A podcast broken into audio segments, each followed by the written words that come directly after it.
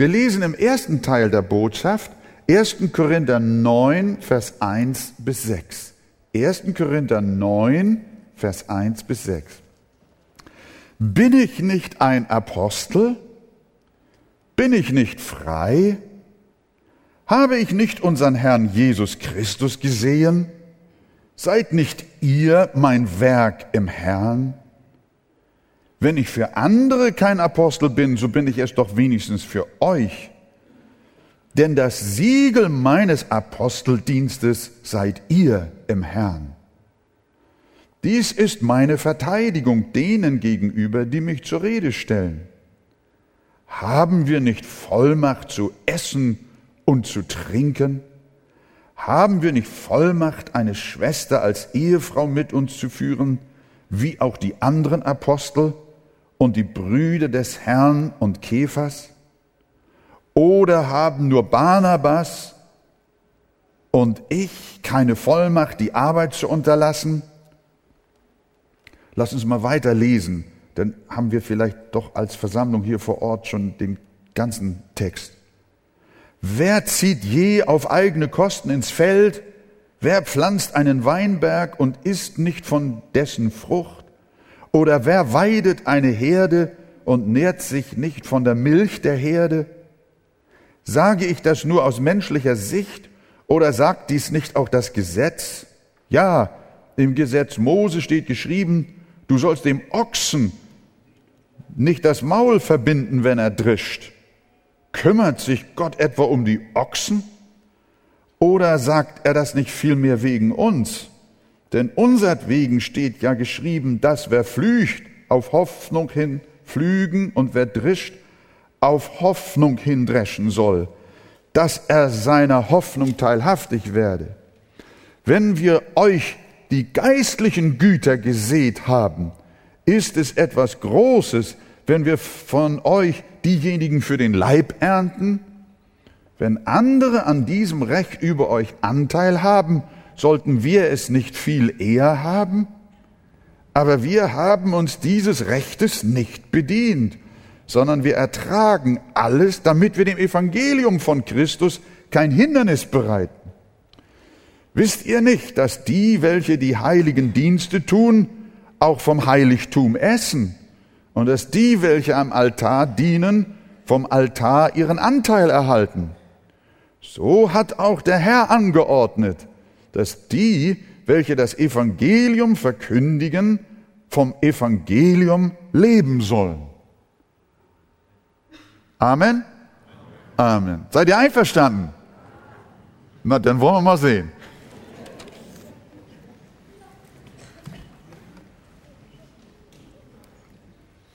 Bin ich nicht frei?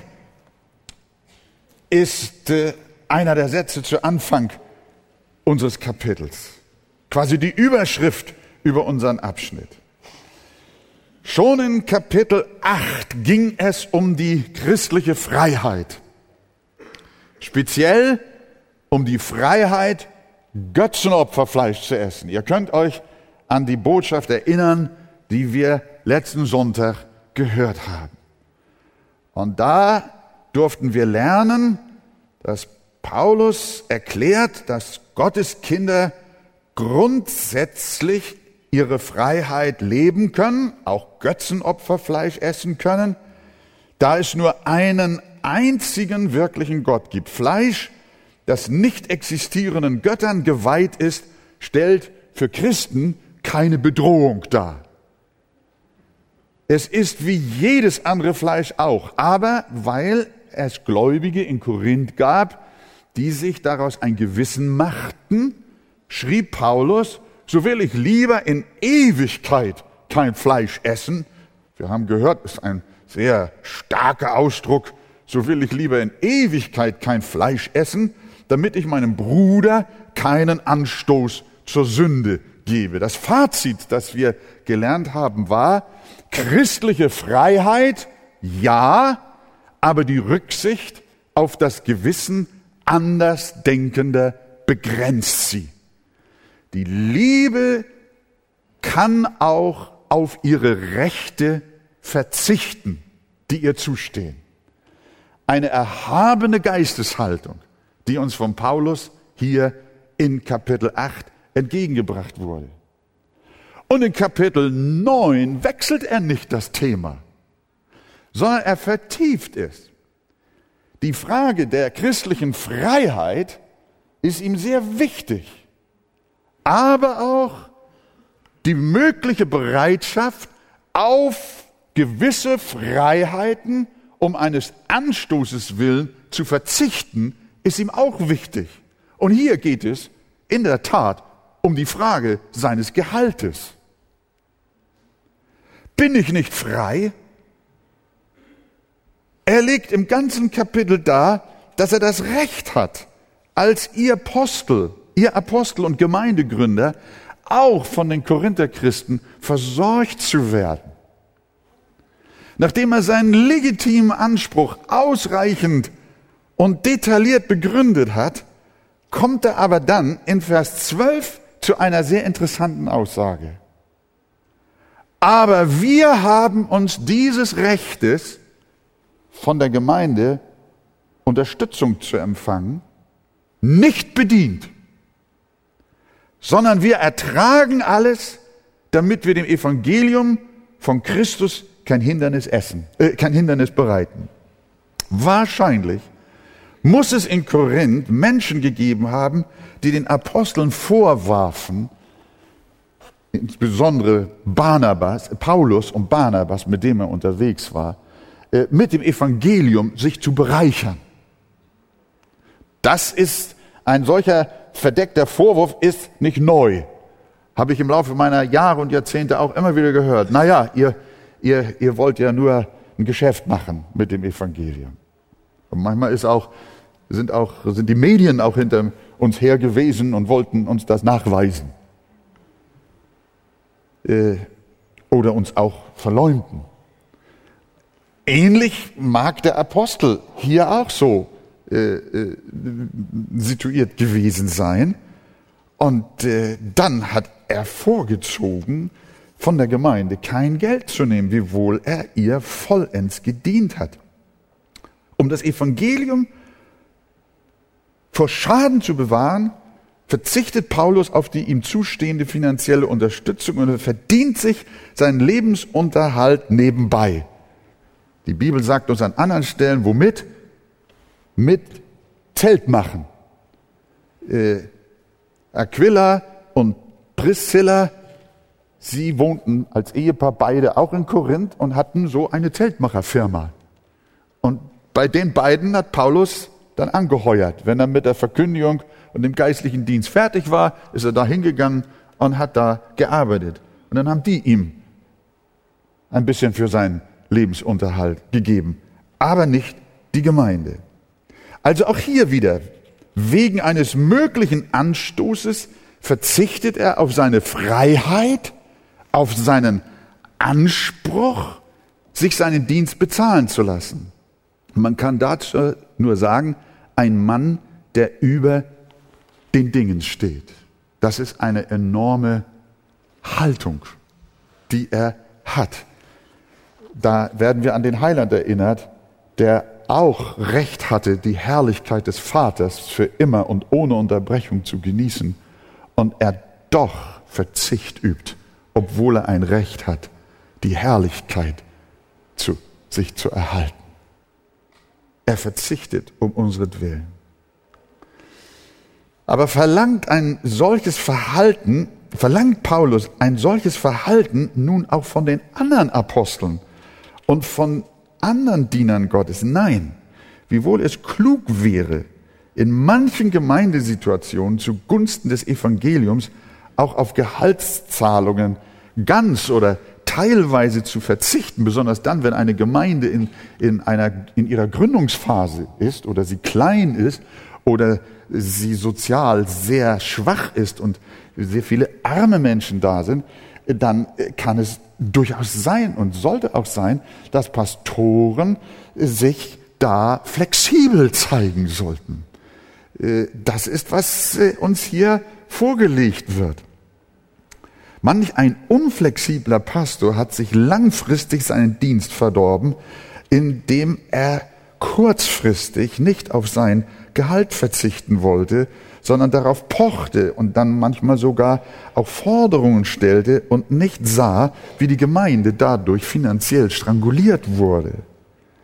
Da wäre es sehr gut, auf Paulus zu hören, der übrigens auch den Thessalonichern ähnliches geschrieben hat, in 2. Thessalonicher 3, Vers 8. Wir haben auch nicht umsonst bei jemand Brot gegessen, sondern mit Mühe und Anstrengung haben wir Tag und Nacht gearbeitet, um niemand von euch zur Last zu fallen. Also das ist sehr, sehr wichtig, was Paulus hier bewegt. Und ich glaube, er will auch damit sagen, Gott versorgt seine Diener so und auch so. Gott ist in der Versorgung seiner äh, äh, Verkündiger und seiner Arbeiter in seinem Weinberg nicht auf irgendjemand und auch auf keine Kirche und keine Gemeinde und keine Einzelperson, auf nichts ist Gott angewiesen. Er ist sogar in der Lage, dem hungernden äh, Elia, der am vertrockneten Bach Krit saß, die Raben zu schicken, die ihn morgens und abends mit Fisch und Brot versorgt haben. Ist doch super, ne? Wer von euch würde das gerne mal erleben? ja, das, ist, das ist sehr interessant. Ihr erinnert euch auch, dass unser Herr Jesus äh, einmal den äh, frustrierten Petrus, der äh, nach dem Tode Jesu wieder fischen gehen wollte, äh, an Land rief, nachdem sie nichts gefangen hatten. Dann hat er gesagt, Kinder, habt ihr nichts zu essen? fragt er. Und was war passiert? Dann hat der Heiland schon Kohlenfeuer gemacht und hat Fische draufgelegt und sagt doch glattweg, kommt zum Frühstück, sagt er. Na da, Halleluja, ja, ja. Da haben sie aber nicht schlecht gestaunt. Und ich glaube, das ist, was auch Paulus hier äh, äh, vor Augen hat. Auch unser Herr Jesus hat in Lukas 22, Vers 35 seine Jünger gefragt, als ich euch ausgesandt habe, ohne Geldbeutel, ohne Tasche und ohne Schuhe, habt ihr da je Mangel gehabt? Und was antworten die Jünger? Sie sprachen, niemals, niemals. Ich glaube, wer Gott wirklich treu dient, der wird niemals, es werden knappe Zeiten kommen. Aber Gott wird ihn nicht verhungern lassen. Er wird ihm zur rechten Zeit das schenken, was er von Herzen braucht. Das ist also ganz wunderbar. Ich kann mich erinnern, als äh, äh, der Herr mich rief, auch aus meinem Dienst als äh, Bauingenieur, dann fragte mich der Chef im Ingenieurbüro, Herr Wegert, haben Sie denn wenigstens ein sicheres Kirchspiel? Mit anderen Worten, haben Sie denn auch ein Einkommen? Wo wollen Sie denn jetzt hin? Äh, äh, jetzt wollen Sie also anfangen, Prediger zu werden. Wie soll denn das finanziell gehen? Und ich habe ihm gesagt, nein, ich habe kein Kirchspiel. Das hatte ich auch nicht. Und er meinte, dass mir später die, meine Kinder schwere Vorwürfe machen werden. Und ich muss wirklich sagen, wir haben auch in der Tat finanzielle Not durchleben müssen.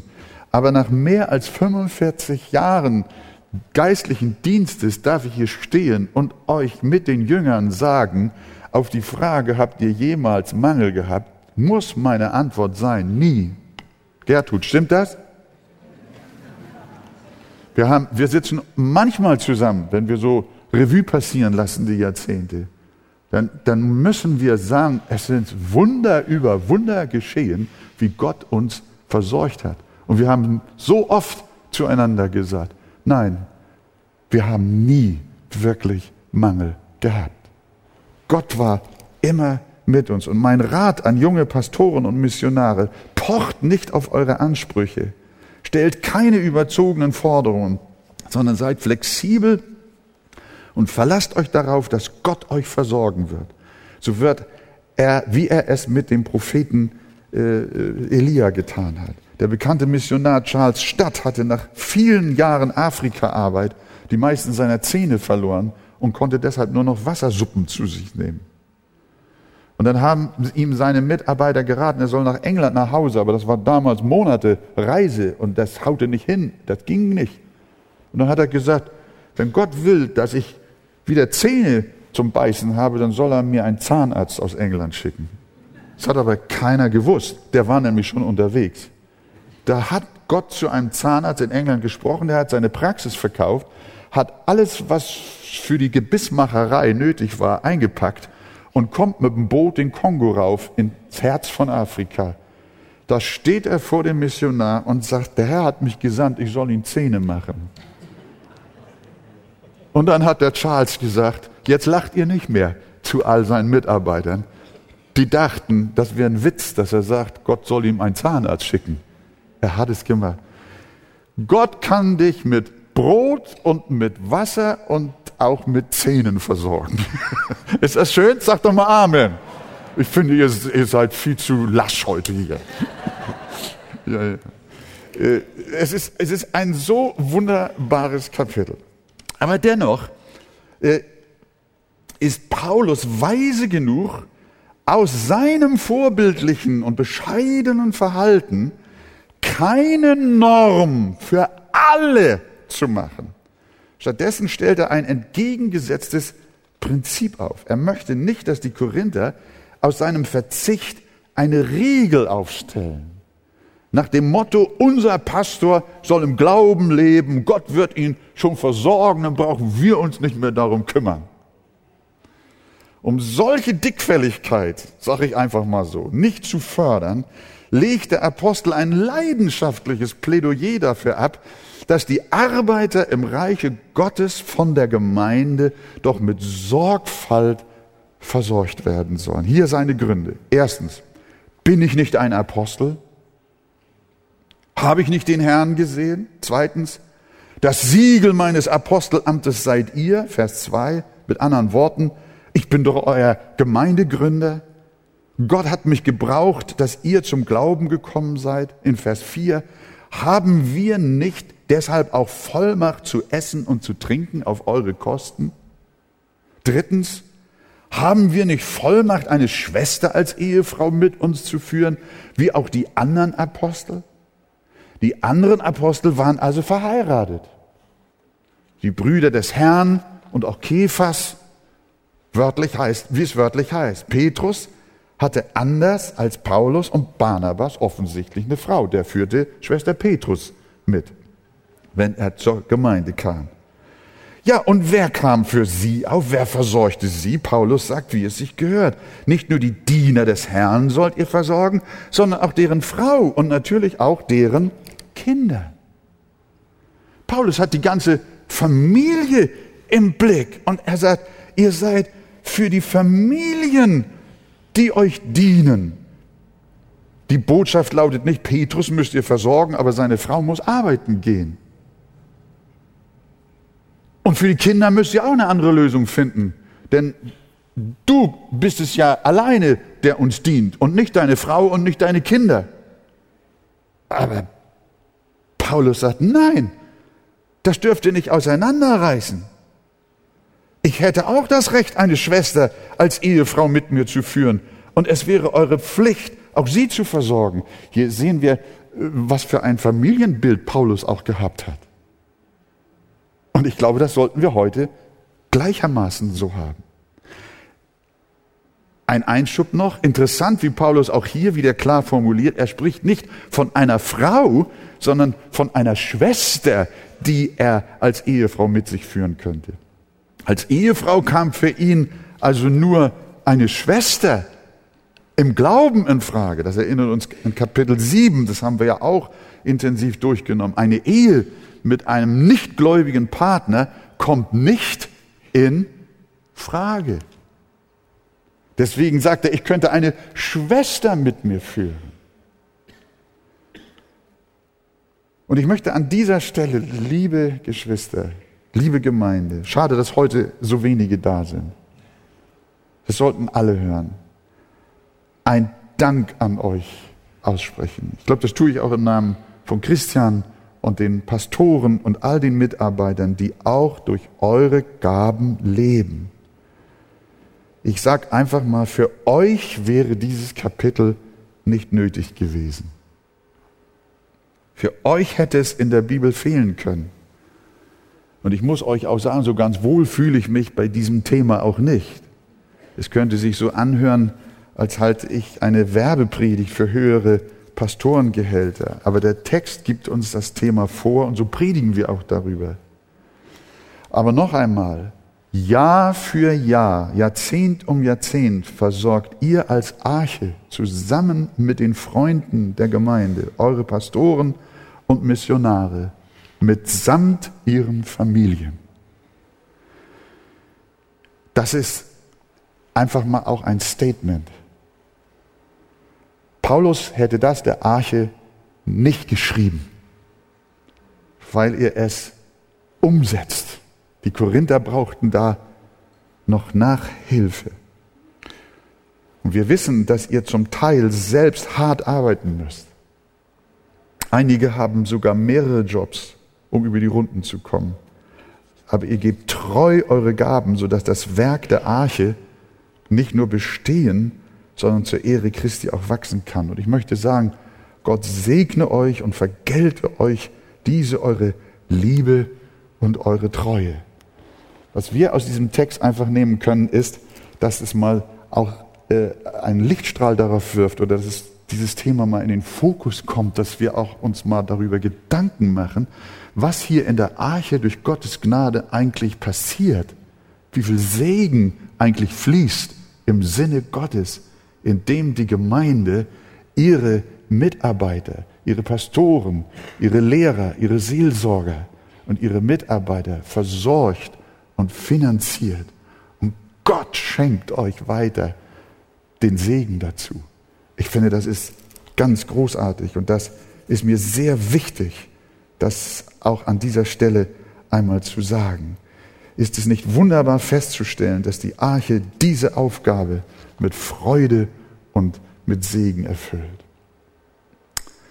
Wenn ich schon bei einem extra Wort bin, möchte ich mich auch an Freunde wenden, die vielleicht unsere Gäste sind, hier und auch an den Bildschirmen, die vielleicht den Herrn Jesus noch nicht kennen und nicht gläubig sind. Ihr hört, wie zum Reich Gottes auch Geld gehört und die Bibel dieses Thema in der Tat auch nicht ausspart. Aber wir möchten besonders denen, die nicht gläubig sind, sagen, dass jedes Mitglied und jeder Freund der Arche seine Gaben freiwillig gibt. Wir haben kein Kirchensteuersystem, sondern es ist die Liebe Christi, die Menschen bewegt, sich freudig an den finanziellen Aufgaben der Arche und ihrer Mission zu beteiligen. Das geschieht alles in großer Freiwilligkeit. Wir möchten nicht, dass die Geldfrage ein Hindernis zu deiner Bekehrung wird. Lass den Opferbecher vorübergehen, nun ist das Opfer schon durch, aber wie es auch kommt. Und lege nichts hinein und überweise auch kein Geld auf das Konto der Arche, wenn du es gezwungenermaßen tust. Komm zur Arche, komm zu den Predigten und zu den Versammlungen und sei frei. Höre das Wort Gottes ohne Geld und umsonst. Liebe Gemeinde, seid ihr einverstanden mit dem, was ich sage? Kommt und hört das Wort frei, ohne Geld und umsonst.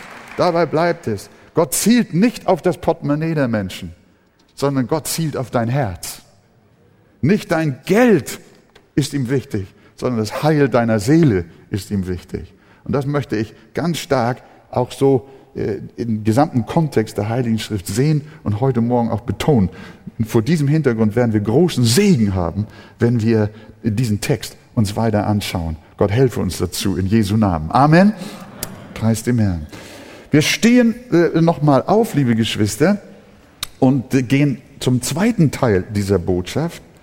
Und wir lesen äh, noch einmal 1. Korinther 9, Vers 7 bis 14. 1. Korinther 9, Vers 7 bis 14. Wer zieht je auf eigene Kosten ins Feld? Wer pflanzt einen Weinberg und isst nicht von dessen Frucht? Oder wer weidet eine Herde und nährt sich nicht von der Milch der Herde? Sage ich das nur aus menschlicher Sicht oder sagt dies nicht auch das Gesetz? Ja, im Gesetz Moses steht geschrieben, du sollst dem Ochsen nicht das Maul verbinden, wenn er drischt. Kümmert sich Gott etwa um die Ochsen?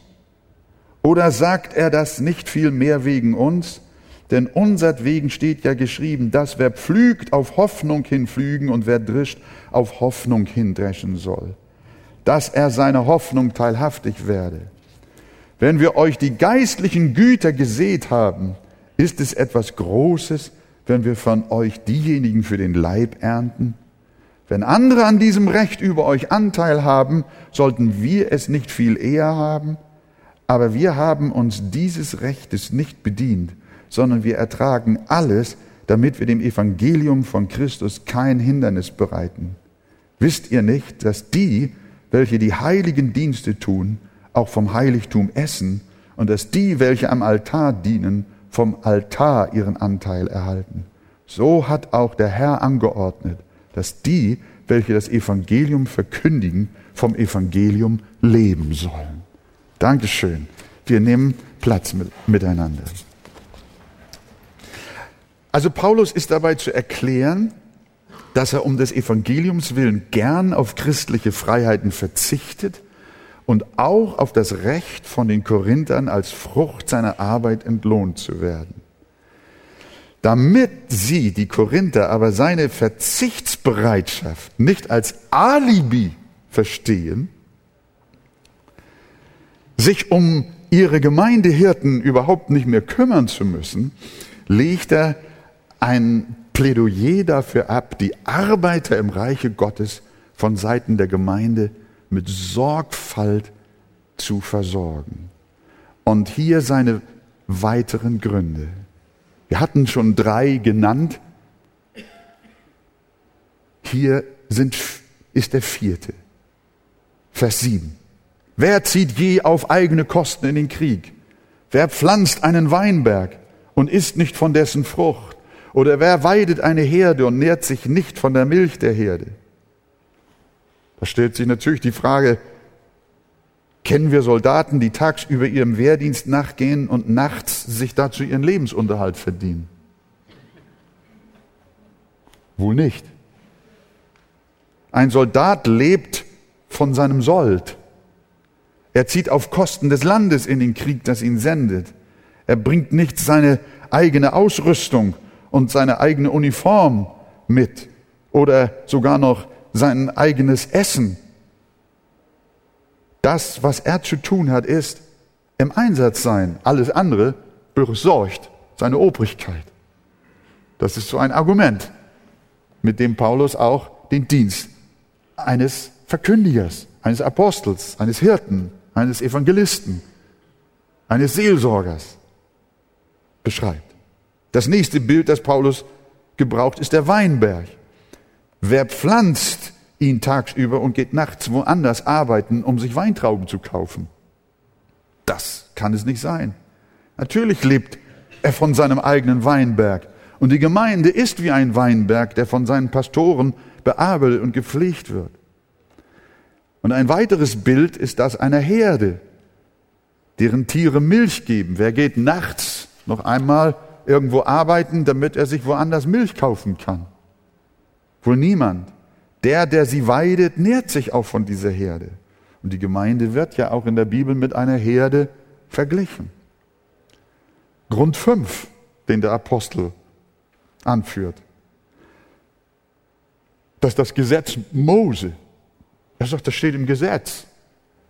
Und da kommt er jetzt natürlich also mit einem fast brüskierenden Vergleich. Denn im Gesetz des Mose steht geschrieben, du sollst dem Ochsen, der da drischt, nicht das Maul verbinden. Irgendwie gefällt mir dieses, dieses, diese Begründung nicht so sehr, schon äh, als solches von der Sache, aber dass wir mit Ochsen verglichen werden könnten, das ist ja, also, äh, okay. Aber wir wissen, was der Apostel meint und es ist auch klar, was da im Gesetz Mose geschrieben steht. Und dann fragt er weiter, sorgt sich Gott etwa um die Ochsen?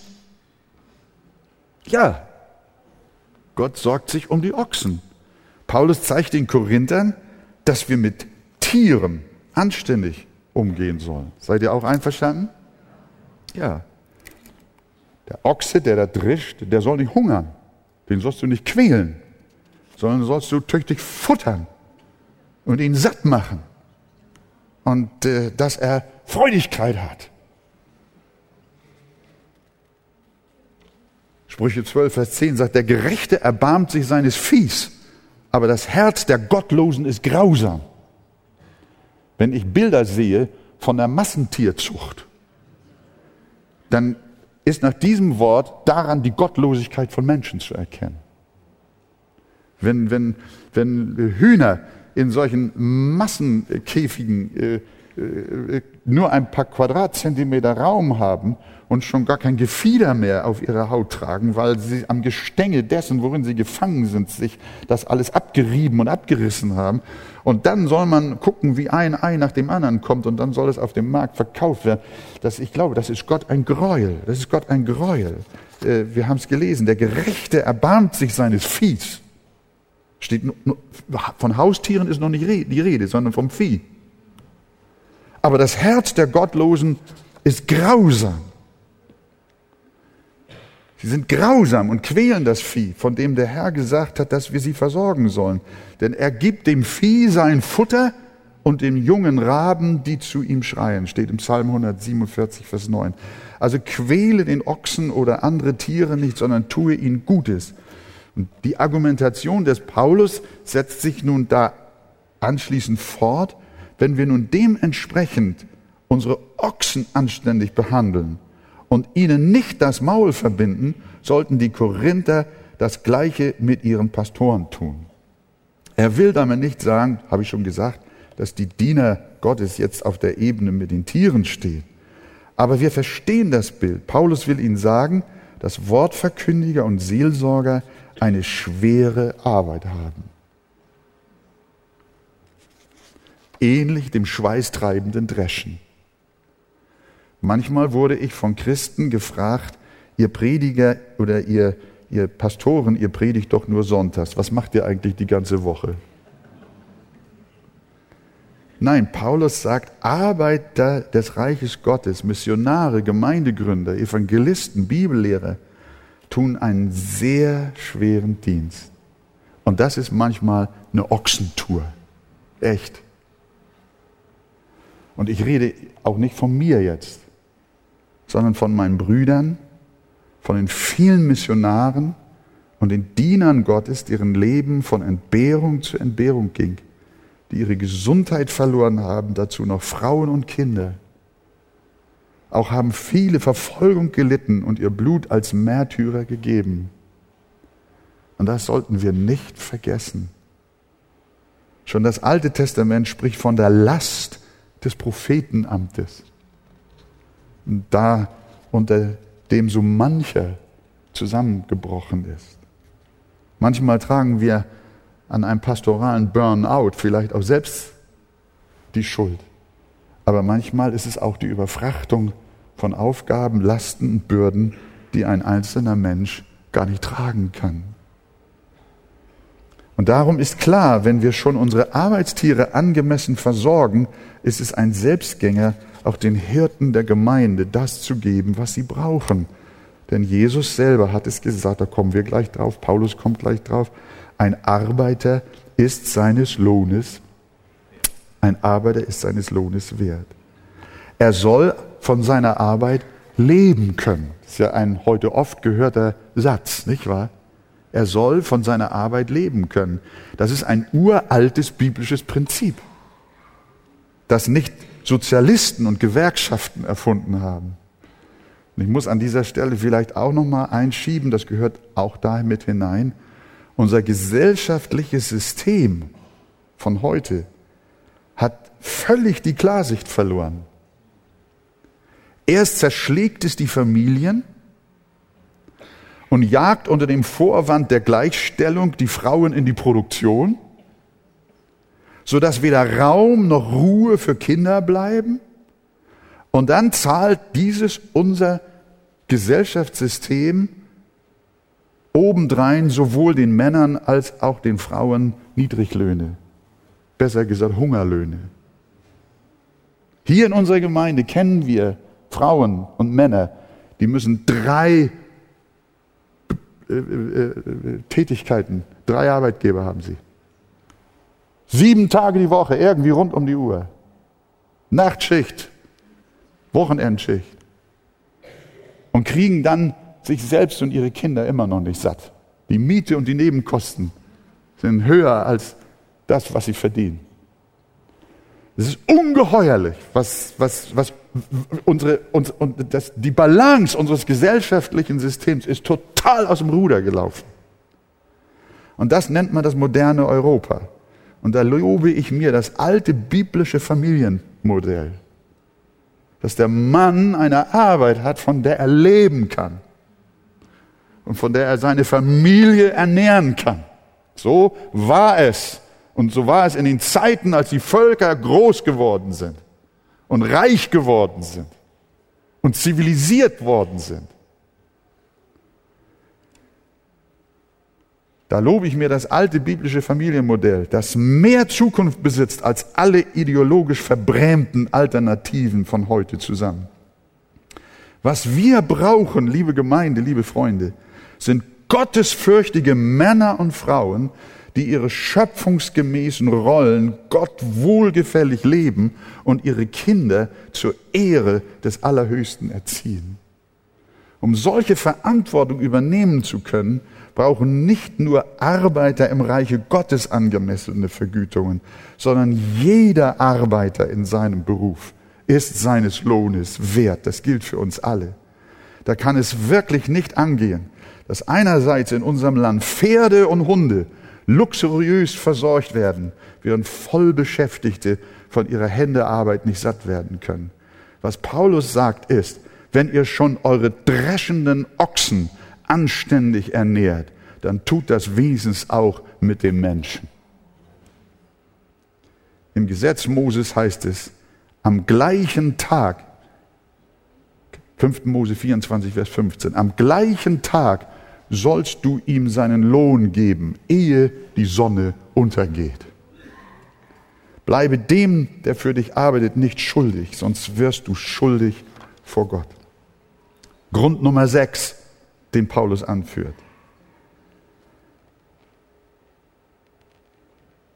1. Korinther 9, Vers, Vers 13. Schaut rein. Wisst ihr nicht, dass die, welche die heiligen Dienste tun, auch vom Heiligtum essen und dass die, welche am Altar dienen, vom Altar ihren Anteil erhalten?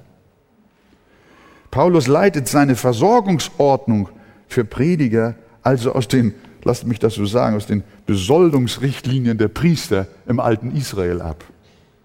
Die Priester haben keine Nebentätigkeiten gehabt.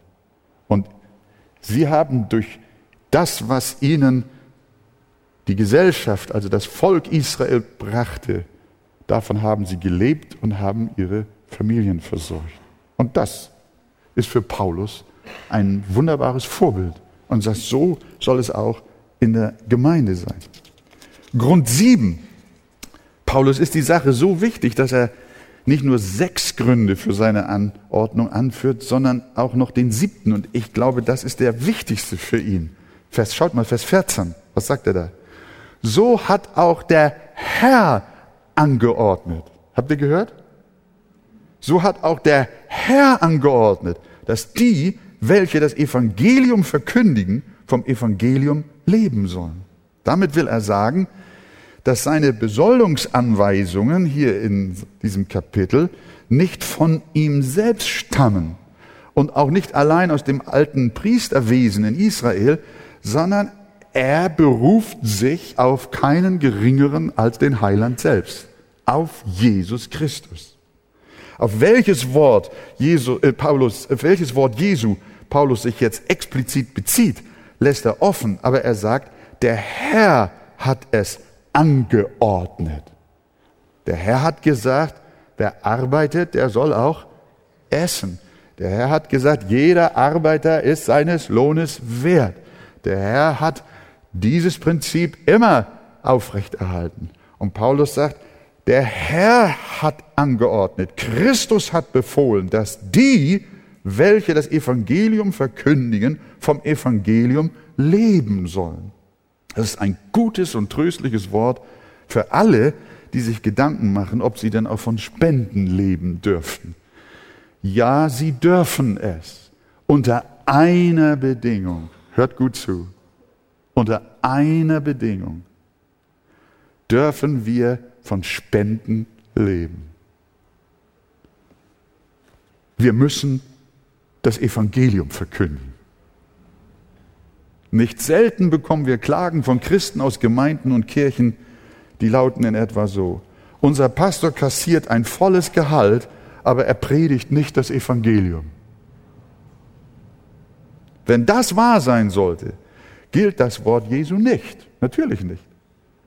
Denn vom Evangelium leben sollen nur die, die das Evangelium auch verkündigen und die wirklich geistliche Güter sehen, wie Vers 11 sagt. Habt ihr noch in Erinnerung? Den wollen wir nicht überspringen, das ist ein ganz wichtiger Vers in diesem Zusammenhang.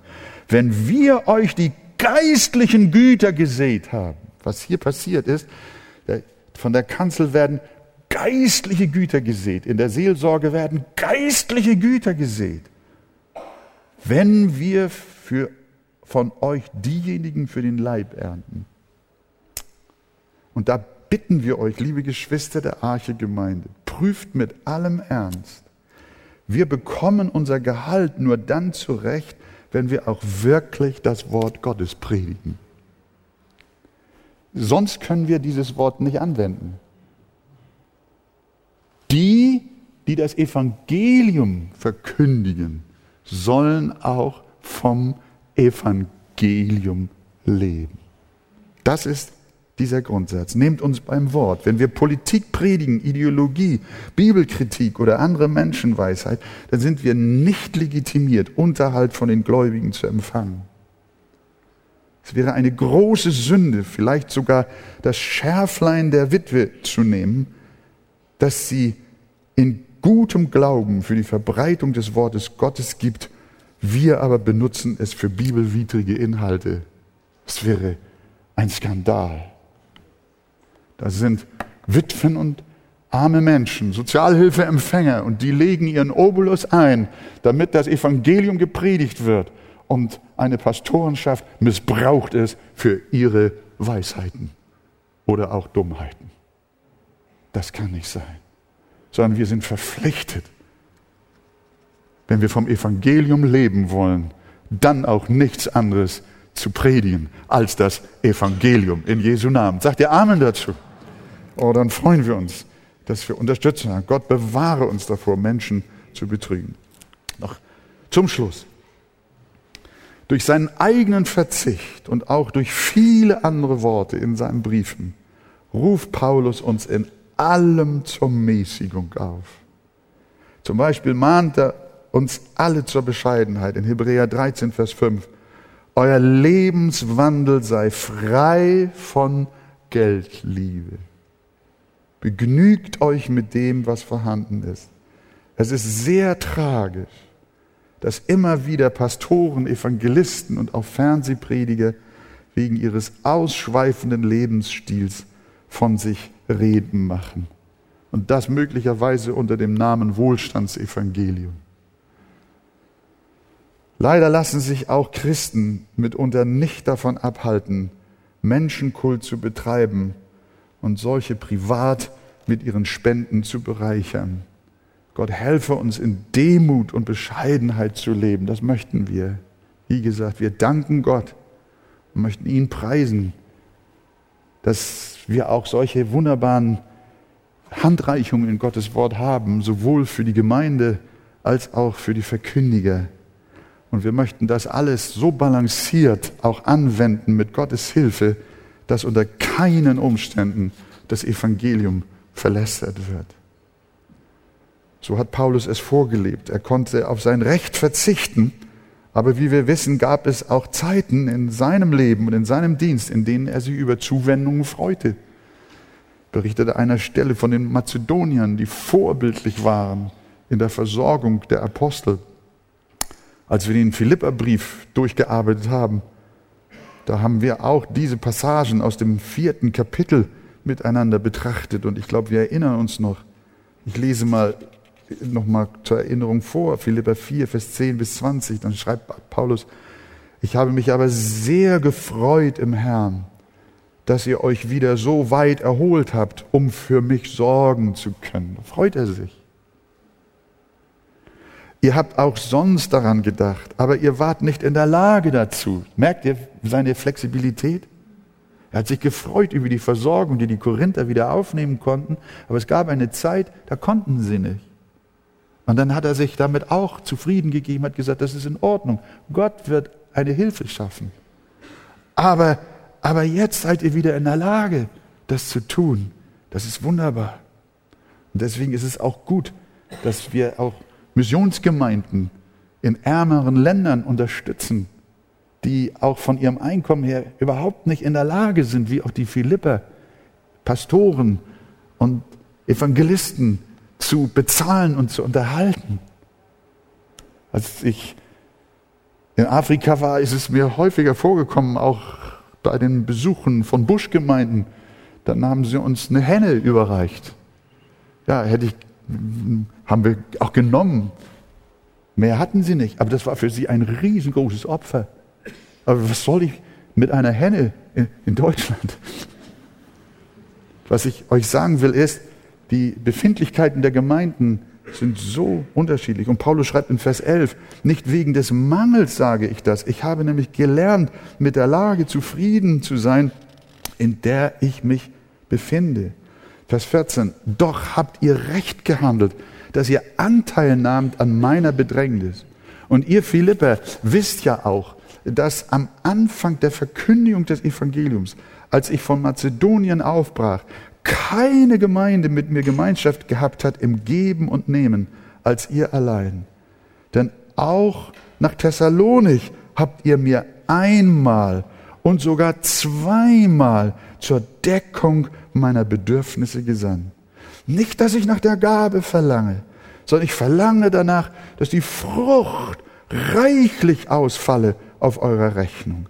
Ich habe alles und habe Überfluss. Ich bin völlig versorgt, seitdem ich von Epaphroditus eure Gabe empfangen habe.